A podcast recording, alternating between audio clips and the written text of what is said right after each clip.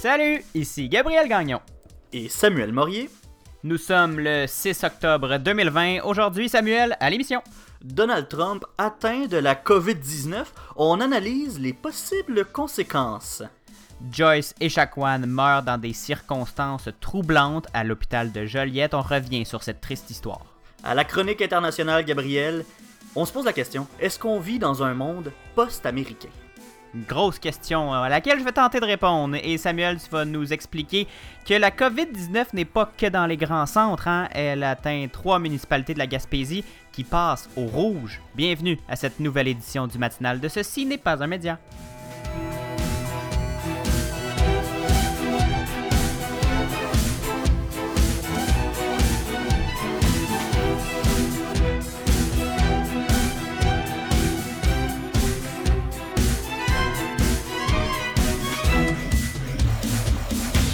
Salut Samuel! Hello, hello, comment ça va? Ça va bien, ça va bien. J'ai, euh, on a été dérangé hein, avant la, d'entrer euh, en onde ce matin. J'ai eu un appel de mon père. Oui, ben c'est vrai, oui. ça, nous a, euh, ça nous a un peu déstabilisé en début d'émission, mais on reprend les reins de cette émission avec toute l'énergie du monde. on salue Monsieur Gagnon. Ben oui, allô. S'il nous écoute, hein, bien sûr, on salue papa. Euh, oui, euh, je disais ça parce que euh, je lui ai dit qu'on avait des funérailles ce week-end. En fait, il était au courant, mais je lui ai rappelé. ma copine qui on est allé enterrer sa, sa grand-maman chérie ce week-end. Donc un petit moment difficile à passer, mais on y arrive, Samuel, on y ben arrive. Ben oui, et on transmet nos condoléances à Clarisse et toute sa famille. Ben oui, c'est gentil. Donc, euh, à part ça, ça a bien été une fin de semaine euh, correcte hein, dans les circonstances. Et on a écouté, Samuel, euh, je, te, dis ça à toi parce que je sais que tu es fan de cinéma. on a écouté le film Coco.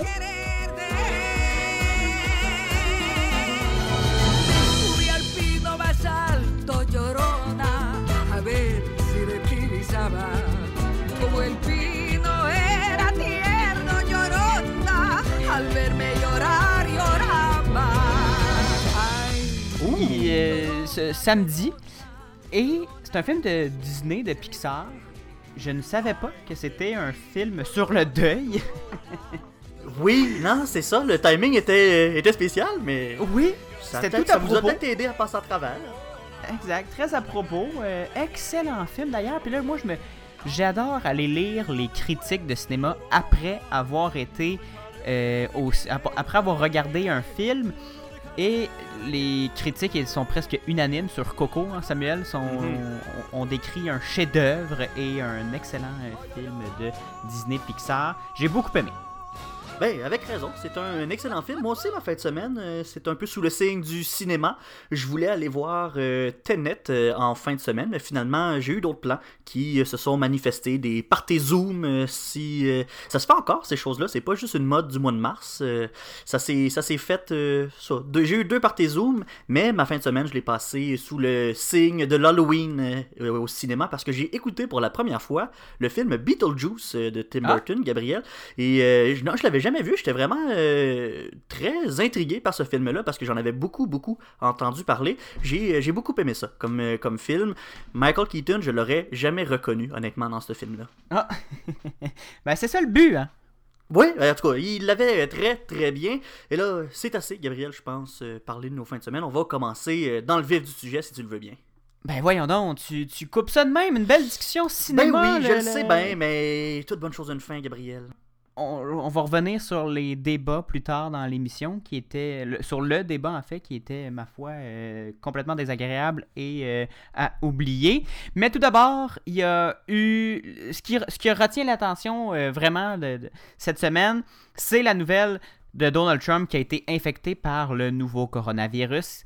C'est vraiment le sujet dont tout le monde parle ces derniers temps. Qu'est-ce qui s'est passé? Comment est-ce que le président des États-Unis peut avoir été contaminé par la COVID-19, Samuel? Ben, c'est ça, on dirait que chaque jour, il se passait quelque chose qui topait la nouvelle d'avant. Ça n'a jamais arrêté, puis ça, c'est la grosse nouvelle. On en parle depuis euh, quelques jours. On ne fait que parler de ça. Et l'hypothèse qui est favorisée, en fait, c'est que ce serait sa proche conseillère, Hope Hicks, qui euh, lui aurait transmis ce virus-là.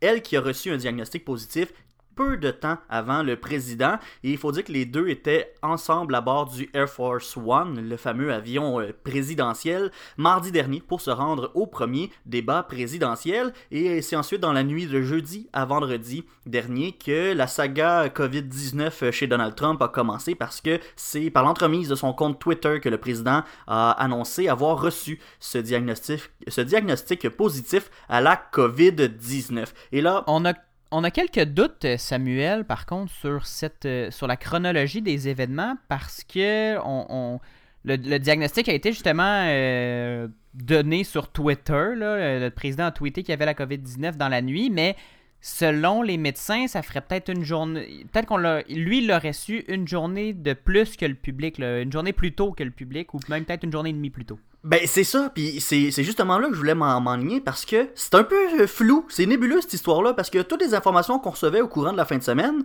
on dirait que c'était contradictoire avec ce qu'on avait reçu la veille, puis là finalement on revenait, puis oui, ben là finalement c'est vrai que c'était pas vrai ce qu'on vous a dit, c'était plus vrai l'autre affaire, puis parce que, regardez ça, parce que moins de 24 heures après le post Twitter, Donald Trump a été transporté par hélicoptère jusqu'à l'hôpital militaire Walter Reed, où il mhm. devait recevoir un traitement expérimental. Fait que c'est comme des, des, médicaments qui sont pas encore autorisés officiellement par l'Agence de santé publique américaine, mais dont on fait des tests et euh, Donald Trump a pu avoir accès à ces médicaments-là. Et au départ, le médecin de la Maison-Blanche, le docteur Sean Connolly, avait affirmé que le président se portait très bien. Il n'y avait pas de problème. Il y avait des légers symptômes. Exactement. Ce n'était que des légers symptômes et l'entourage du président assurait que ça serait l'histoire de quelques jours, il pourrait revenir bientôt, qui allait même continuer à occuper ses fonctions pendant qu'il était malade à partir des bureaux présidentiels de l'hôpital.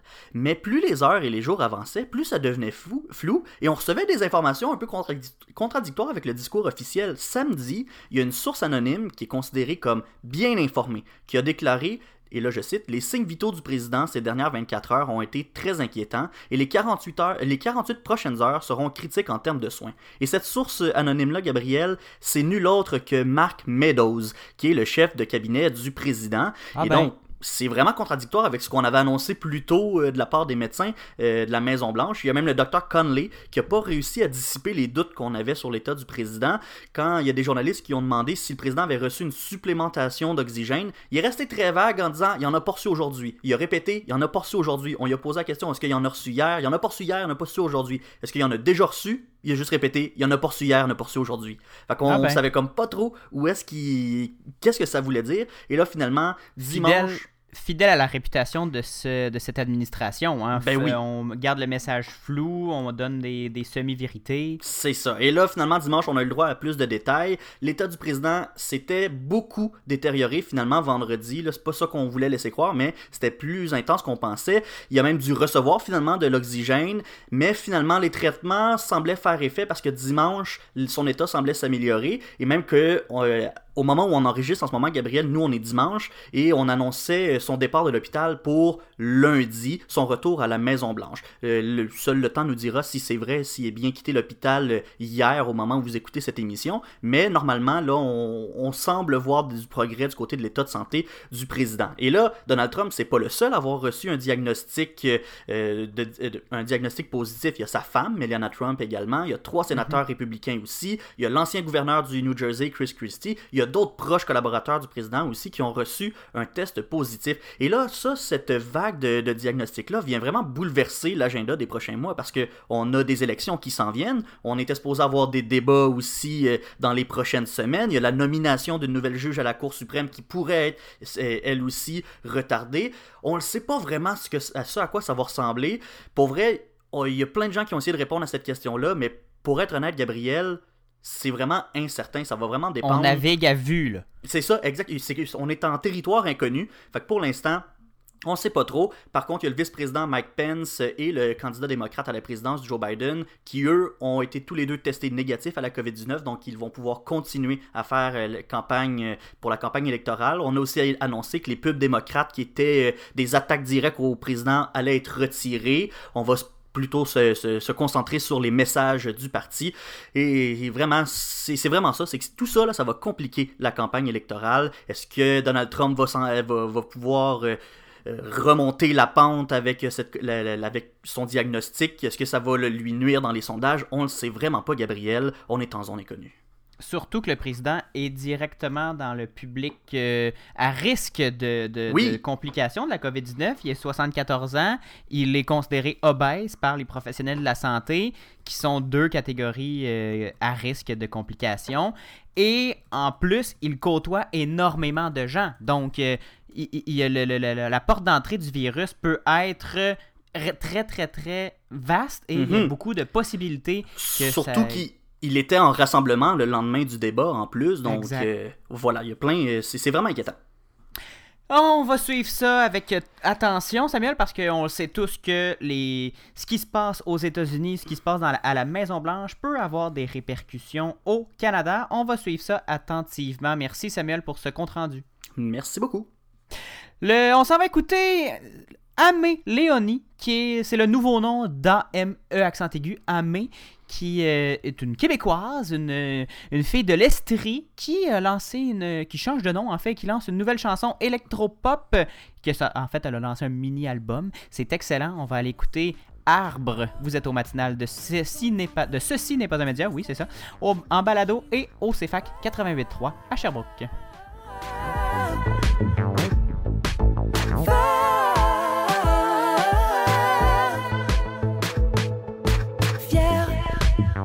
S'allonge le torse. Ton courage paraît d'écorce. Fier, même après l'hiver, sorte les tiges, pousse le verre. Fier.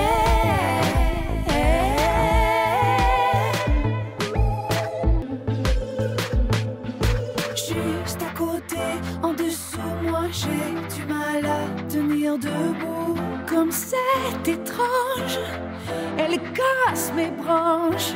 Je fais le tour de la sphère, mon équilibre est toujours précaire.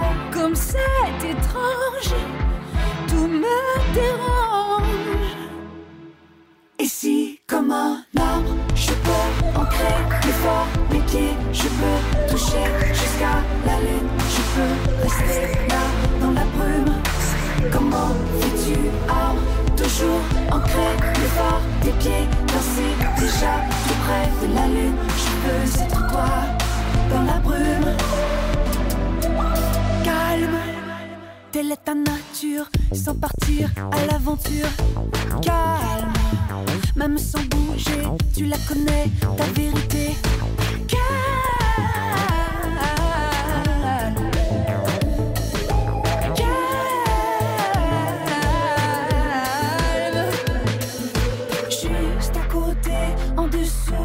J'ai du mal à tenir debout. Ça tremble le sol, je dégringole.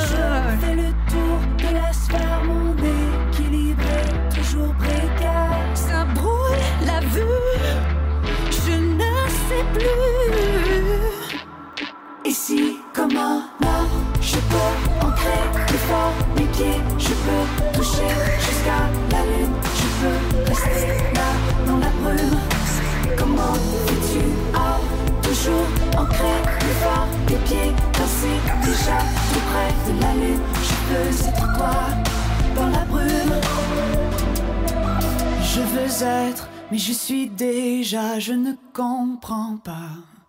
Je me construis une tour, je ne fais que tourner autour. Je veux avoir des ailes, atteindre le haut de mon gratte-ciel. Et puis après, et puis après, qu'est-ce que j'en ferai? Et si, comment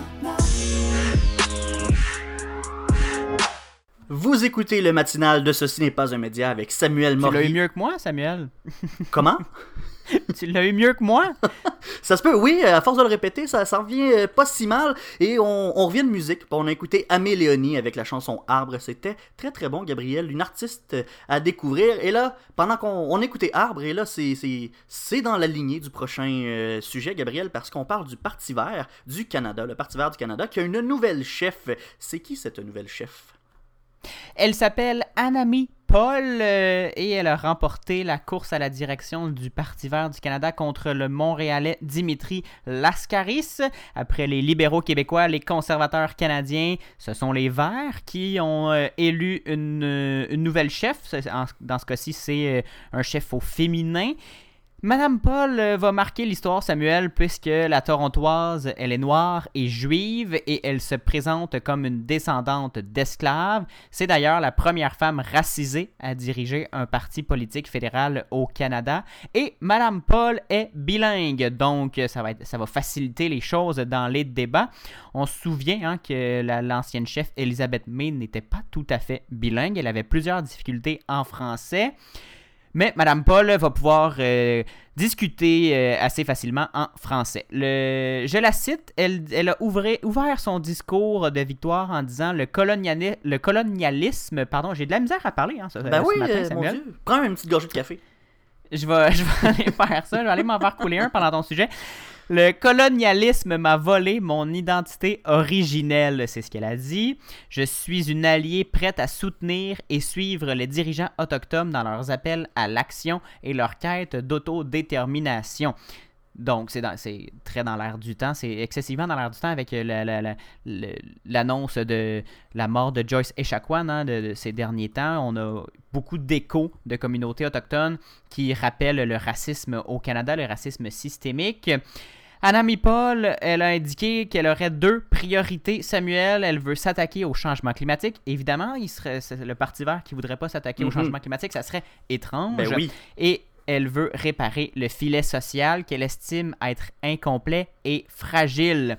Elle a tendu la main donc aux échos socialistes comme euh, Hélène Buzetti les, présente, euh, la, la journaliste du Devoir, en disant que tout le monde était bienvenu au Parti vert, mais elle a rappelé que le programme du parti euh, à l'élection de 2019 était déjà très progressiste. Elle- le parti proposait déjà un revenu minimum garanti, un programme d'assurance médicaments euh, universel, l'éducation postsecondaire pour tous et la décriminalisation des drogues.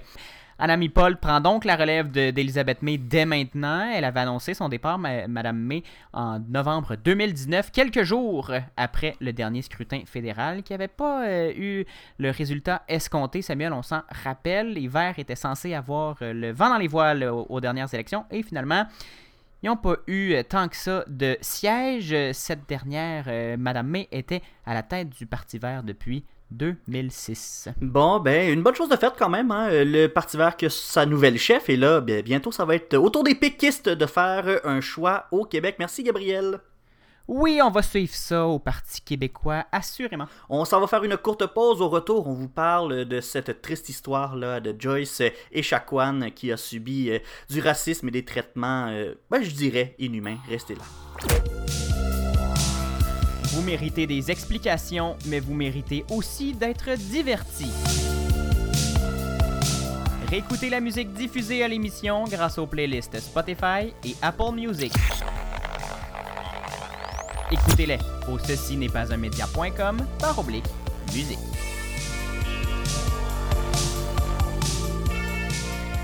De retour au matinal de Ceci n'est pas un média avec Gabriel Gagnon et Samuel Morier. J'ai réussi à le dire cette fois-ci, Samuel. Le nom, de, le titre de notre émission, hein, ça va toujours mieux quand euh, on le prononce comme il faut. On va aller tout de suite dans notre gros sujet de l'émission, notre premier long bloc qu'on voulait pas passer à côté. C'est un sujet qui a choqué le Québec au complet, et même le Canada au complet. Je parle bien sûr du cas de Joyce Echaquan, femme Atikamek et mère, de sept enfants qui est décédée lundi la semaine dernière à l'hôpital de Joliette dans des conditions vraiment déplorables. une mort aussi négative, on souhaite pas ça à personne. On entend euh, ces histoires de racisme et de discrimination souvent aux États-Unis, mais on a eu un brutal rappel qu'au Québec, le racisme est encore très présent et pas juste dans la sphère privée, aussi dans nos institutions, Samuel. Ouais, c'est vraiment une histoire d'horreur, Gabriel. Une histoire d'horreur qui a été documentée en direct sur Facebook en plus.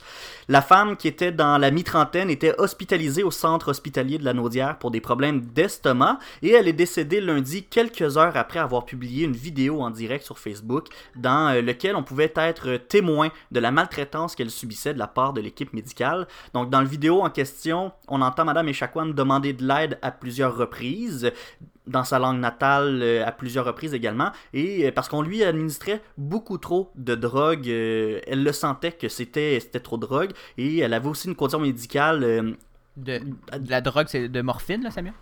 Oui, oui, c'est ça. Et elle avait une, condition médicale qui faisait qu'elle ne pouvait pas prendre tout ce cocktail de médicaments-là. Et à la fin du vidéo, ben, on peut même entendre des infirmières ou des préposés aux bénéficiaires lui lancer des injures et tenir des, propos dégradants et racistes. Madame Echaquan est décédée après que le personnel médical ait tenté de faire des manœuvres de réanimation cardiaque quelques temps après la mise en onde de la vidéo. Je pense que la vidéo c'était autour de 11h l'avant-midi. Puis à midi et demi, on constatait son décès. Et selon son mari, Carole Dubé, Joyce Echaquan avait une santé fragile et ses problèmes cardiaques ainsi qu'une allergie l'empêchaient de recevoir euh, cette fameuse morphine. Donc le cocktail qu'elle recevait, c'était vraiment pas une bonne idée. C'est sûr qu'elle allait avoir des complications et malheureusement, ça finit comme, on le sait tous avec un décès qui aurait pu être évité.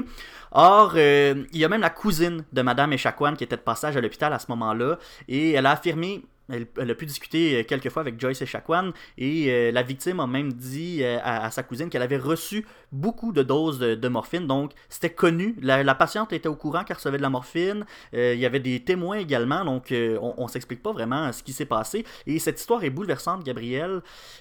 Puis ça, a tellement fait écho, on n'a pas eu le choix. En fait, l'hôpital, le, gouvernement n'a pas eu le choix de réagir. Il y a une infirmière et une préposée aux bénéficiaires qui ont été congédiés euh, de l'hôpital dans les jours qui ont suivi. Et évidemment, bien, euh, on, va aussi se pencher sur les circonstances de l'incident. La famille de la victime dénonce le racisme dont Joyce euh, Echaquan a été victime et elle compte avoir recours à des procédures judiciaires dans ce dossier-là. Oui, effectivement. C'est dans une conférence euh, de presse que la famille a annoncé l'intention d'entamer des poursuites euh, judiciaires, notamment au civil, pour réclamer justice et réparation. On souhaite faire changer les choses et s'assurer que de tels gestes discriminatoires et répétés d'une violence inconcevable à l'égard des Autochtones cessent enfin. Et là, j'ai cité les propos euh, de, de l'avocat de la famille. Et là, on a un, timing qui est un peu spécial parce que c'est grosso modo là, un an après le dépôt du rapport de la commission Vient que, que, survient cette, euh, cet événement-là. Euh, la commission Vient, je vous rappelle, euh, qui était sur justement ce racisme systémique à l'endroit des Autochtones. Et bien le cas de Joyce Echaquan prouve qu'il n'y a rien qui a vraiment changé en un an. Les Autochtones sont toujours victimes de préjugés et de discrimination injustifiée. On a le premier ministre du Canada, Justin Trudeau, qui a réagi, qui s'est exprimé. Il a affirmé qu'il s'agissait encore une fois d'une preuve du racisme systémique qui existe au Canada. il a rappelé que euh, c'était quelque chose qui était tout simplement inacceptable au pays. François Legault, euh, on se souvient, il avait déjà affirmé que ça n'existait pas, le racisme systémique au Québec. Et euh, mm-hmm. quand il a réagi à la mort de Joyce et Chacuan, il a toujours pas parler de racisme systémique. Il reconnaît qu'il y a du racisme, il a même dénoncé les gestes de, racisme dont elle a été victime, mais il n'a jamais parlé de racisme systémique. Et... Il manquait le petit mot, là. Il y a des racismes au Québec, mais il manquait le mot systémique à chaque fois qu'il répondait à la question. Donc, euh, le gouvernement a effectivement été euh, ébranlé, mais on ne reconnaît pas tout à fait encore l'existence du racisme systémique. Et là, euh, on a des discussions là, qui semblent vouloir commencer. Mais justement, parlant de discussion, les relations entre le gouvernement du Québec et les communautés autochtones et des Premières Nations sont pour le moins houleuses hein, en ce moment, Samuel. Le chef de l'Assemblée des Premières Nations Québec-Labrador, Ghislain Picard, a fait faux bon d'ailleurs au premier ministre Legault alors qu'une rencontre était prévue vendredi dernier. Ça n'a pas lieu. Qu'est-ce qui s'est passé? Ben, c'est ça, tu sais, je vous disais qu'il y avait un, un, dialogue qui semblait commencer. Ben, il semble commencer, il n'est pas encore euh, commencé parce que effectivement il y avait une rencontre entre les deux hommes qui était prévue vendredi dernier et M. Picard a préféré annuler le rendez-vous à la dernière minute. C'est une décision qui a pas semblé euh, être appréciée du côté de M. Legault. En fait, ça serait même la deuxième fois que le chef de l'APNQL euh, annule un rendez-vous avec des membres du gouvernement. M. Picard explique euh, qu'il souhaitait en fait obtenir la garantie du premier ministre que les chefs de la nation Atikamek seraient également présents à la rencontre, sans quoi lui, il voyait pas l'utilité de rencontrer le premier ministre. En fait, il avait peur que ce soit une rencontre tout bonnement à des fins de, stratégie de relations publiques pour calmer le jeu et la tempête euh, que suscite euh, cet événement-là. Il a même émis un doute concernant la ministre responsable des Affaires autochtones à l'Assemblée nationale, Madame Sylvie Damour. Mm-hmm. En fait, il a même dit que c'était peut-être plus la personne à, pour la, situation pour gérer ce dossier-là. Et là, ben, effectivement, ça faisait référence. En fait, il, répondait à la demande de démission de la ministre qui avait été proposée par les libéraux en, à l'Assemblée nationale. Et là, je vais citer ses propos. Il a dit se poser la question c'est en partie y répondre. Donc on voit que la foi en la ministre d'Amour euh, est ébranlée du côté euh, de, de, l'Assemblée euh, des Premières Nations Québec-Labrador. François Legault a affirmé en conférence de presse qu'il voulait s'attaquer au problème du racisme, mais que pour ça, il y avait besoin de quelqu'un assis à la table pour débuter le travail. Et euh, s'il y a personne qui souhaite se présenter, il peut pas commencer à ouvrir un dialogue. Il a précisé que sa porte était ouverte et qu'il était prêt à entamer ce dialogue-là quand les Premières Nations et, les peuples autochtones seraient prêts.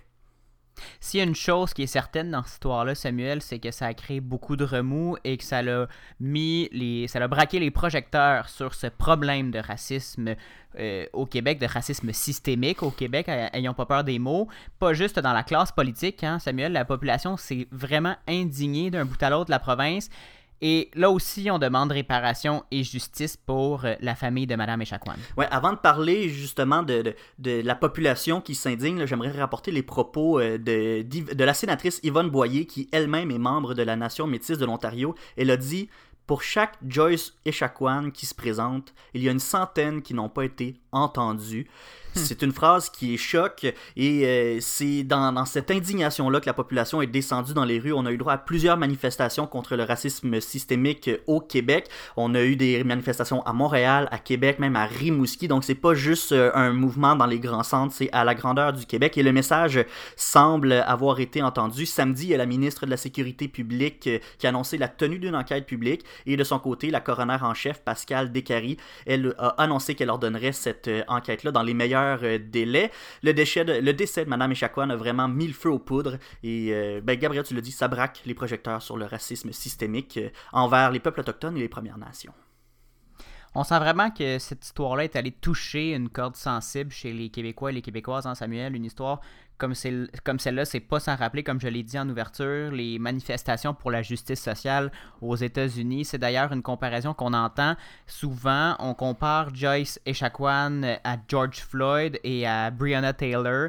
Sauf que dans ce cas-ci, plutôt que d'être victime de brutalité policière, c'est le personnel hospitalier qui, est responsable de la perpétration de gestes violents raciste. On le dira jamais assez, Samuel. Le racisme n'a aucunement sa place dans notre société. Et je veux pas minimiser n'importe quel geste de racisme, mais j'ai l'impression que ça a encore moins sa place dans une institution comme un hôpital, dans une institution qui est gérée par le, par le gouvernement. C'est 100% inacceptable. C'est avec raison que les gens sont indignés du décès, du traitement de Mme Echaquan. Merci Samuel. Toute l'actualité internationale. Cette conférence euh, des ambassadeurs et des ambassadrices. Avec Gabriel Gagnon. Gabriel, à la chronique internationale, tu as deux sujets aujourd'hui. La France veut sévir contre le séparatisme musulman. Ouais, gros dossier ça. J'espère qu'on va avoir le temps de, assez de temps pour en parler parce qu'il y en a, il y en a à dire. Mais avant d'en parler, euh, tu as quand même une hypothèse pour le chaos mondial des dernières années et euh, selon cette hypothèse-là, ça pourrait confirmer plusieurs autres années tumultueuses pour la géopolitique mondiale. En fait, ton hypothèse, c'est que selon toi, on vit dans un monde post-américain. Je... Va falloir que tu m'expliques qu'est-ce que ça veut oui, dire. Samuel, un monde post-américain, c'est une réflexion que en fait, je suis tombé sur le livre du journaliste américain Farid Zakaria. Ça s'appelle The Post-American World. Et tu, verras, donc la logique de, ma chronique internationale. Euh, Je recommande d'ailleurs à tous ceux qui s'intéressent à la politique étrangère euh, ce livre-là.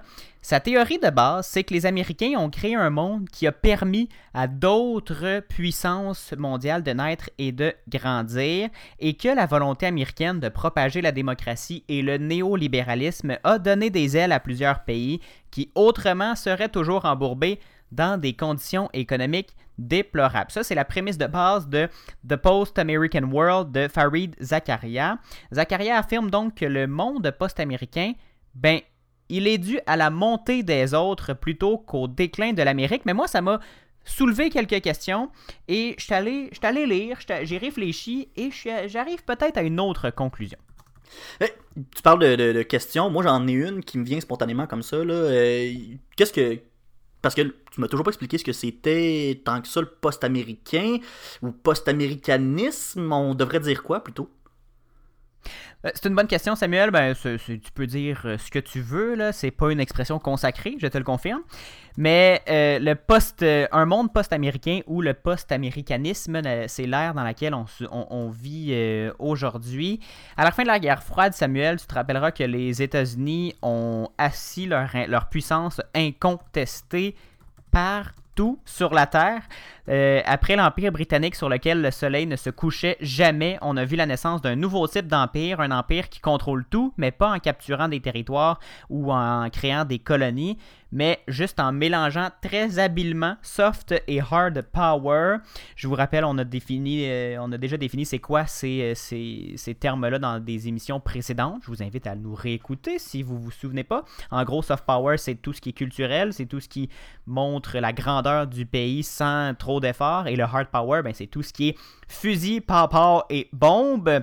Et les États-Unis étaient les meilleurs en technologie, en armement, en cinéma, en séries télé et en idéaux démocratiques, ce qui faisait ce doux mélange de soft et de hard power. Et aujourd'hui, d'autres ont tous ces talents et c'est ce qu'on veut dire par post-américanisme. Donc, il est en train de dire que les États-Unis, c'est plus les seuls qui sont capables de forcer le changement. Exact, mais comme l'expliquait euh, dans son livre, les Américains ne sont pas non plus à risque de tout perdre, du moins pas pour le moment, Samuel. Leur puissance reste incontestée au niveau militaire et technologique, et leur influence politique, même si elle s'effrite depuis quelques années, reste assez grande. Ce qui change, c'est que le reste du monde ne se tourne plus nécessairement vers les Américains pour régler des problèmes. Ils ne sont plus les seuls capables, les États-Unis, de gérer le monde. La Chine agrandit sa sphère d'influence d'année en année afin de faire contrepoids à l'omniprésence américaine en Asie. La Russie tente euh, à son tour par tous les moyens de devenir une force régionale incontournable. Et l'Europe prend le contrôle de sa destinée parce qu'elle sait très bien qu'elle peut plus compter sur personne d'autre qu'elle-même pour arriver à ses fins. Mais ça, euh, on entend beaucoup ça depuis l'élection de, de Donald Trump. Est-ce que je me trompe là, que, que le pouvoir des États-Unis semble être de moins en moins grand? Ben oui puis non, Donald Trump a accéléré la- cette transition-là, mais c'est une tendance lourde qu'on remarque depuis plusieurs années. La montée de la Chine et de l'Inde a forcé les Américains à réfléchir sur leur avenir et leur place dans le monde.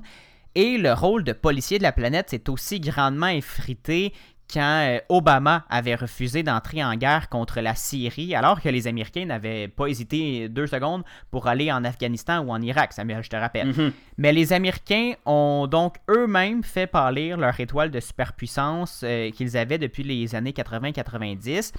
L'affaire, c'est que là, tout s'accélère depuis l'élection de Donald Trump. On le répète depuis longtemps, Samuel, la présidence de Trump n'est pas en soi le problème, c'est un symptôme des problèmes sérieux dans la société américaine.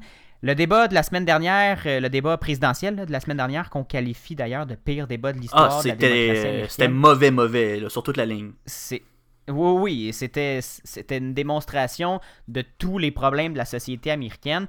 Nous a donc rappelé que les États-Unis vivent une crise institutionnelle et possiblement constitutionnelle hyper profonde et que les fondements de la démocratie américaine vacillent.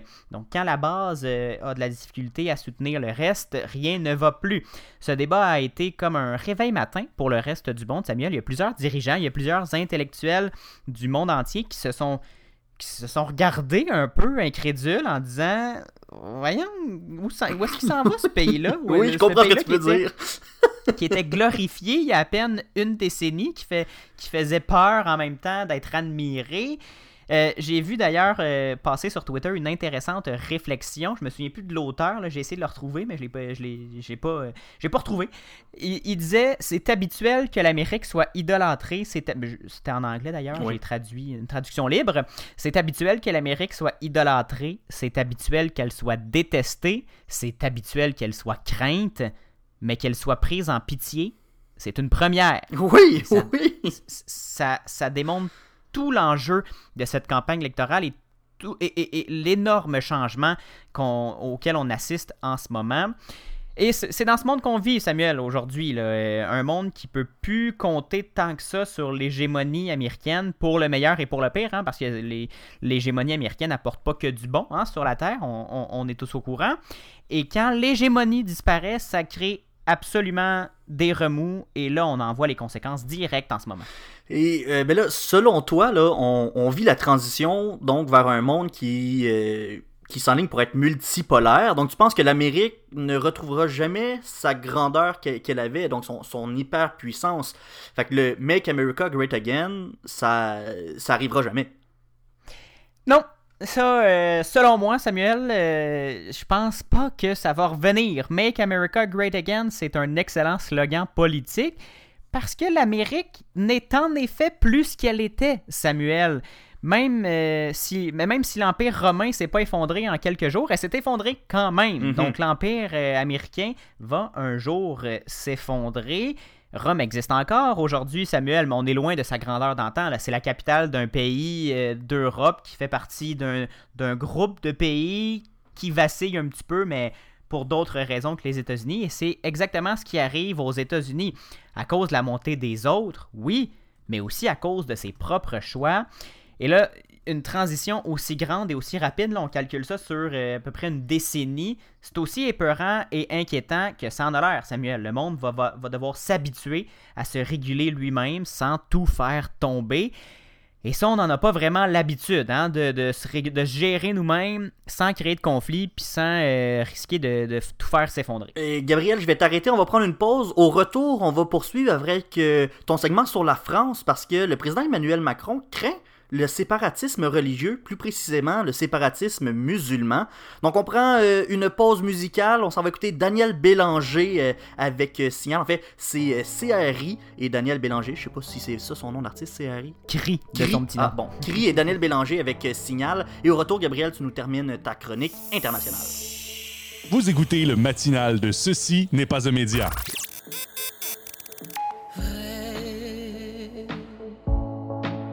Qu'il nous faut quand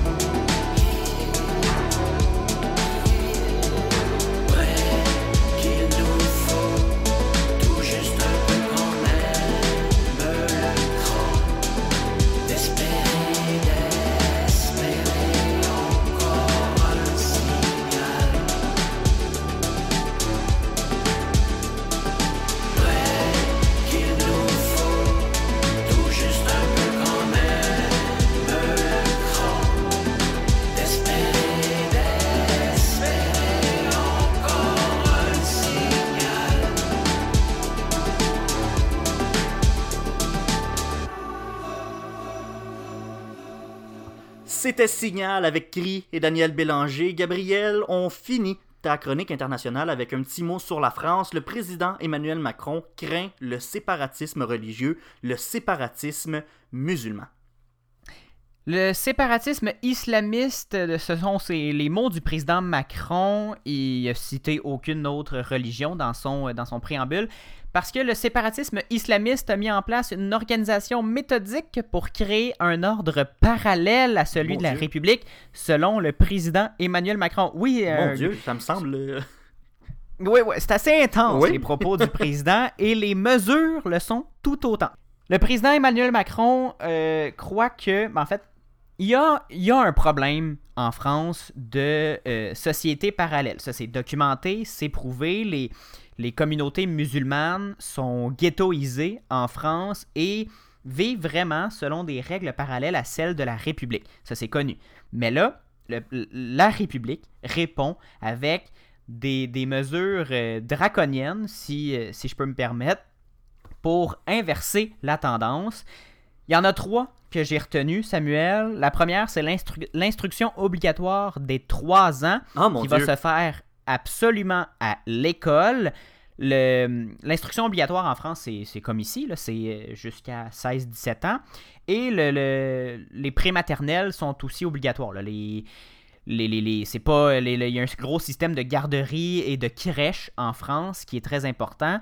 Et là, il y a un petit euh, côté qui est comme ici, l'école à distance est permis.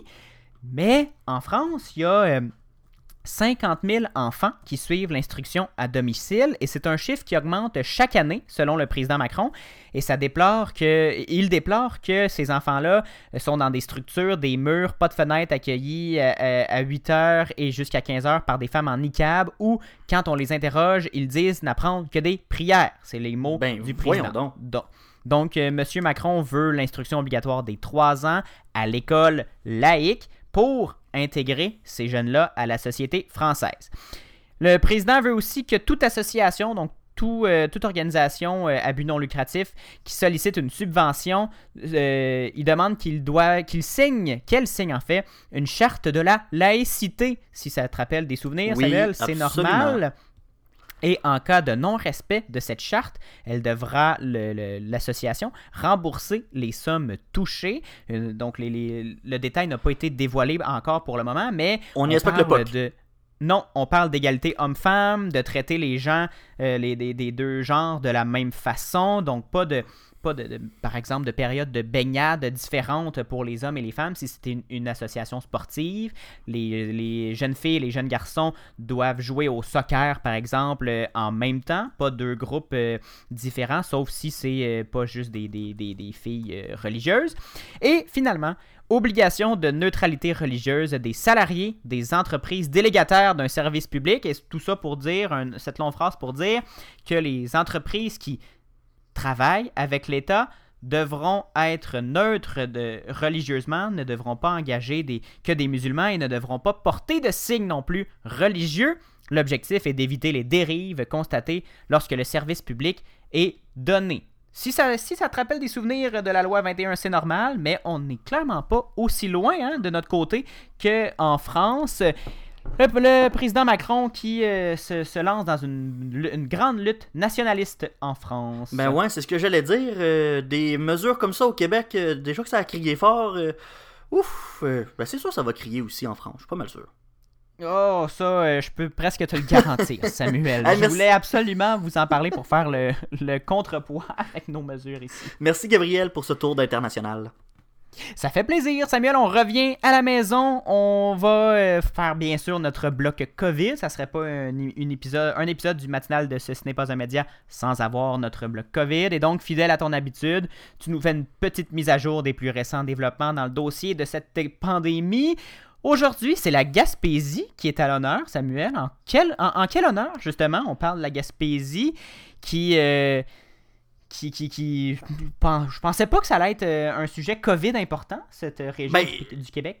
Ben, ça a un peu surpris tout le monde cette semaine, je dois t'avouer, parce que le 1er octobre, les- il y a des municipalités qui se sont elles-mêmes déclarées en zone rouge, et ensuite, Ah ben. on a eu la confirmation, là, les autorités de santé publique de la province, là, euh, et il y a Christian Dubé, le, le ministre de la Santé, qui l'a officialisé en conférence de presse. La Gaspésie, ben, euh, il y a certains, certains endroits dans son territoire qui euh, fait face à plusieurs éclosions de COVID-19 et donc euh, il y a quelques municipalités qui sont officiellement entrées en zone rouge. Ce sont euh, les régions, en fait, les municipalités de Maria, Carleton-sur-Mer et Nouvelle dans la MRC d'Avignon qui sont les, les trois seules municipalités en fait de la Gaspésie qui font face à, à ce resserrement des mesures sanitaires. Les autorités justifient cette, cette décision par l'augmentation inquiétante du nombre de nouveaux cas dans la région. À elles seules, les trois municipalités comptent 122 des 154 cas actifs de la région Gaspésie-Île de la Madeleine. Et pour une région comme ça, c'est qui est beaucoup moins peuplée que si on prend par exemple Annecy, Montréal-Nord, euh, ben, ça nous fait un taux de cas actifs par 100 000 habitants qui est anormalement élevé. Et ben, tu sais, c'est c'est normal, en fait, le gouvernement l'avait même déjà annoncé, là, il voulait plus euh, euh, confiner euh, des grands territoires, là, on voulait cibler cette fois-ci des plus petites régions, et c'est exactement ce qu'on a fait en Gaspésie avec la, dans, cette deuxième vague où on cible des plus petites régions, c'est-à-dire la MRC d'Avignon pour ce cas-ci. Il faut dire que le virus est présent partout dans la baie des Chaleurs en Gaspésie, on a des éclosions euh, notamment dans un bingo, dans un café, on a eu des éclosions auprès d'une clientèle de plus de 70 ans, c'est vraiment ça qui inquiète. c'est ça, c'est c'est exactement ça qui inquiète. On a une résidence pour personnes âgées et un, un CHSLD également qui ont été euh, touchés. Les résidents de Maria, Carleton-sur-Mer et Nouvelle, euh, donc, ne sont plus autorisés à se rassembler dans des domiciles privés et des endroits publics. Les activités de groupe seront interdites. Les salles à manger, bars, salles de réception, les cinémas, salles de spectacle et autres doivent suspendre leurs opérations. Et par ailleurs, le gouvernement demande d'éviter les déplacements non essentiels vers une région jaune ou verte ou orange à l'extérieur euh, de cette région du Québec euh, qui en Ben, Gasp- même les déplacements à l'extérieur du Québec. oui, oui, même euh, parce que dans cette région-là, on est près euh, du Nouveau-Brunswick, ça pourrait être tentant, mais non, ne le faites pas. Et contrairement à la région de Montréal, où euh, le passage en zone rouge est prévu pour un minimum de 28 jours, on n'a pas annoncé euh, de, de date de fin pour ce passage à la zone rouge pour les trois municipalités là là. gaspésiennes. Petit tour rapide pour la capitale nationale, on a une deuxième vague qui semble pas vouloir s'essouffler. Dimanche, on atteint un nouveau sommet avec 193 cas de nouveaux cas en 24 heures. Et en 7 jours, ben, c'est près de 1100 nouveaux cas seulement pour la ville de Québec. Pour la région de, la- de Chaudière-Appalaches, euh, on a quand même des bonnes nouvelles. La tendance est à la baisse depuis quelques jours, mais on a quand même euh, encore euh, des niveaux élevés de propagation de la maladie. Donc, il faut continuer nos efforts. Ça vaut la peine et on a des résultats encourageants. Et si on s'attarde à l'échelle de la province maintenant, ben, dimanche, c'était la troisième fois qu'on dépassait le cap des 1000 nouveaux cas par jour. Pour la journée de dimanche, on dénombrait 1079 nouveaux cas et 12 décès. Donc, on va répéter le message que les autorités répètent depuis plusieurs jours. Respectez les consignes sanitaires qui sont en vigueur dans votre région, s'il vous plaît. On recommande même à la population d'éviter les voyages non nécessaires. C'est pas juste pour les gens en Gaspésie, partout au Québec, évitez les voyages non nécessaires d'une région à l'autre. Il faut vraiment éviter d'amener le virus dans des régions qui ont un niveau d'alerte beaucoup plus faible. Donc, il faut essayer d'épargner les, régions euh, les régions jaunes, pardon, s'il vous plaît. Et même si on passe d'une région rouge à rouge, ne faites pas ça. S'il vous plaît, ça peut quand même être dangereux.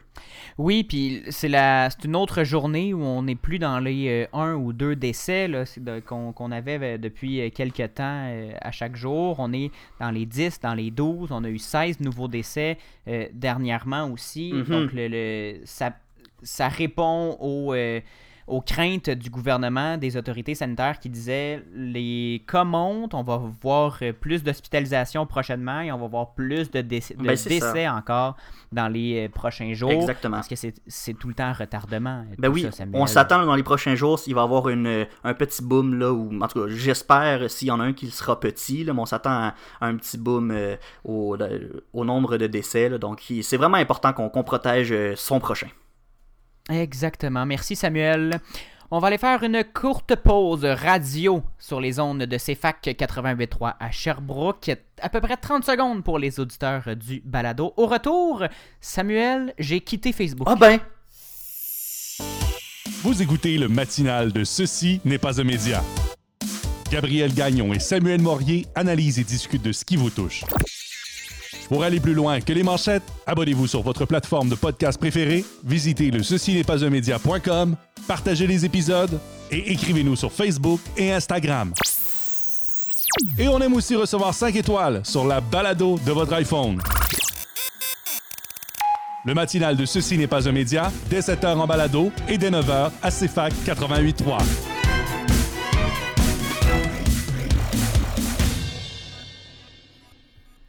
Vous écoutez le matinal de Ceci n'est pas un média avec euh, Gabriel Gagnon et Samuel Morier. Avant la pause, Gabriel, t'as fait une révélation choc. Oui! T'as quitté Facebook. En fait, toi, tu me l'as dit euh, la semaine dernière. J'ai été un peu. euh, j'ai été spoilé. euh, C'est en bon français. hein. Tu me l'avais déjà dit. Scoop. Mais oui, grosse annonce à nos auditeurs. T'as quitté Facebook. Pourquoi? J'ai quitté Facebook pour mon bien, Samuel, pour, le, pour mon bien, pour le bien de la société, en fait, aussi. Pour plusieurs raisons. En fait, la principale, c'est que ça faisait longtemps que j'avais un, gros malaise avec euh, l'entreprise qui est Facebook. Pas, juste le, réseau social qui, euh, l'est, mais aussi pour l'entreprise qui le gère, qui est un peu à- pas mal à 100% à l'opposé de ce que je veux représenter, de ce que je veux promouvoir. Et ben là, là, comme tu y réfléchissais, c'est pas euh, soudain, soudain, tu y as pensé, mais euh, là, t'as quand même t'as, coulé ça dans le béton, t'as changé d'idée euh, par rapport à Facebook, et donc, qu'est-ce qui t'a fait euh, pencher en faveur d'un, départ de Facebook?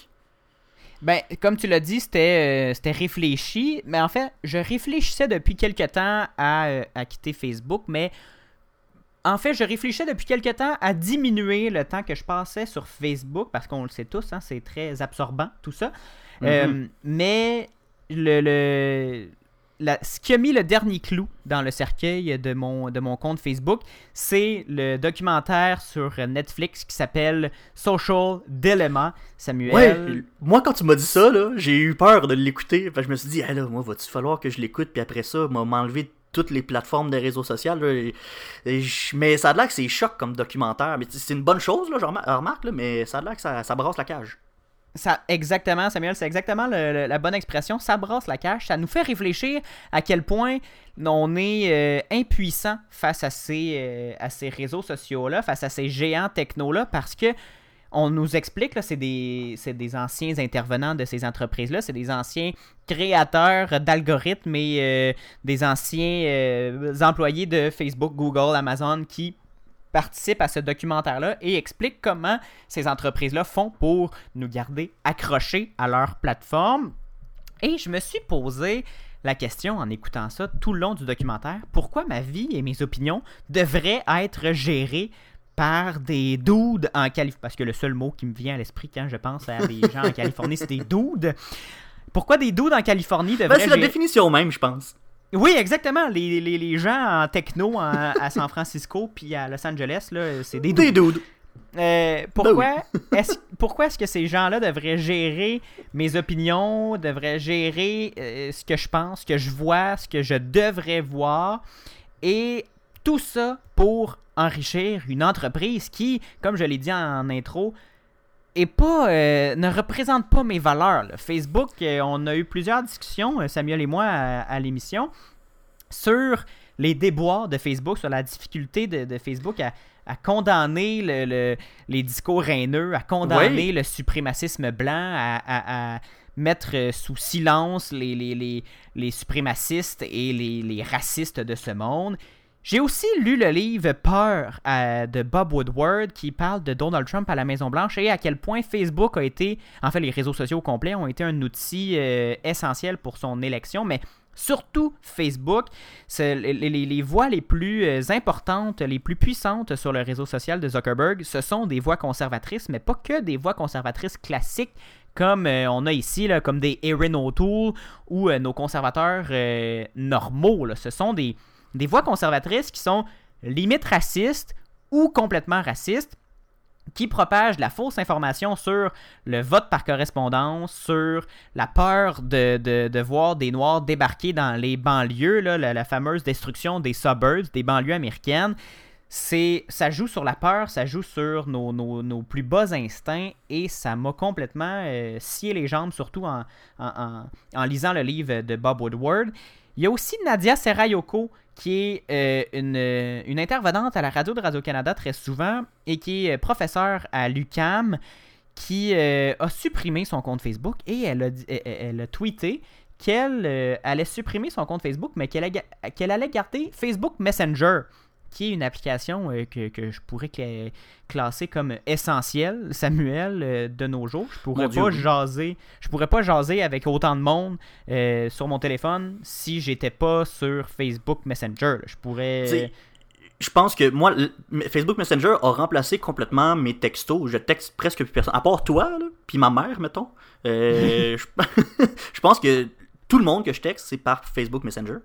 Exactement. Donc, euh, c'est la même chose pour moi. Je, je iMessage quand je peux, mais toutes mes conversations de groupe, hein, on est dans plusieurs ensemble, on a plusieurs conversations de groupe euh, communes, mais je peux garder Messenger sans avoir de compte Facebook actif. Là, j'ai dit, ben voilà, ma solution, elle est trouvée, c'est ce que je fais. Et j'ai eu peur de perdre mes souvenirs euh, Facebook parce que hein, je suis là depuis 2009, Samuel. Je suis là-dessus depuis 2009 et des photos, j'en ai partagé, j'en ai reçu, j'en ai euh, tout plein. Et ça me permet de me libérer de cette entreprise qui euh, vole des contenus euh, médiatiques et qui appauvrit nos médias locaux, qui euh, fait la promotion de voix extrêmes et euh, qui, qui, qui essaie d'atteindre nos plus bas instincts, tout ça pour vendre de la publicité. Je le conseille vivement, Samuel, de, de- de Mhm. désactiver son compte. Puis vous pouvez désactiver votre compte, puis si vous n'êtes pas capable, si vous, aimez Facebook, vous pouvez le réactiver et revenir euh, sur cette plateforme si ça vous chante. Ça fait réfléchir, Gabriel, si vous voulez euh, en savoir plus, avoir plus de détails sur ton expérience euh, et tout, ben il y a ton article de cette semaine euh, au www.gabgagnon.ca slash by Facebook. Vous pouvez lire ça, puis ça documente toute ta réflexion. C'est bien, bien intéressant. C'est, ça fait réfléchir, Gabriel. Euh, ouais, je suis quasiment tenté. Ben, je te le conseille, Samuel. tu peux le désactiver puis revenir hein, si tu veux. C'est donc ce qui conclut cette édition du 6 octobre du matinal de Ceci n'est pas un média. Merci beaucoup à vous d'avoir été là encore une fois cette semaine et merci à toi, Samuel, pour ces fabuleux détails sur l'actualité et ces analyses. Ben, merci à toi, Gabriel, et on se retrouve mardi prochain, 7h en balado, 9h si vous nous écoutez à la radio à CFAC 88.3. et visitez ceci n'est pas un média.com baroblique balado pour réécouter tous nos épisodes depuis notre tout premier et ceci n'est pas un média.com baroblique musique pour écouter toute la musique qu'on a diffusée depuis le début de la saison, ce que vous soyez client Spotify ou Apple Music. Samuel, je te dis merci beaucoup encore une fois et est-ce qu'on se reparle la semaine prochaine? Absolument. Absolument. Bye, bonne semaine. Ciao!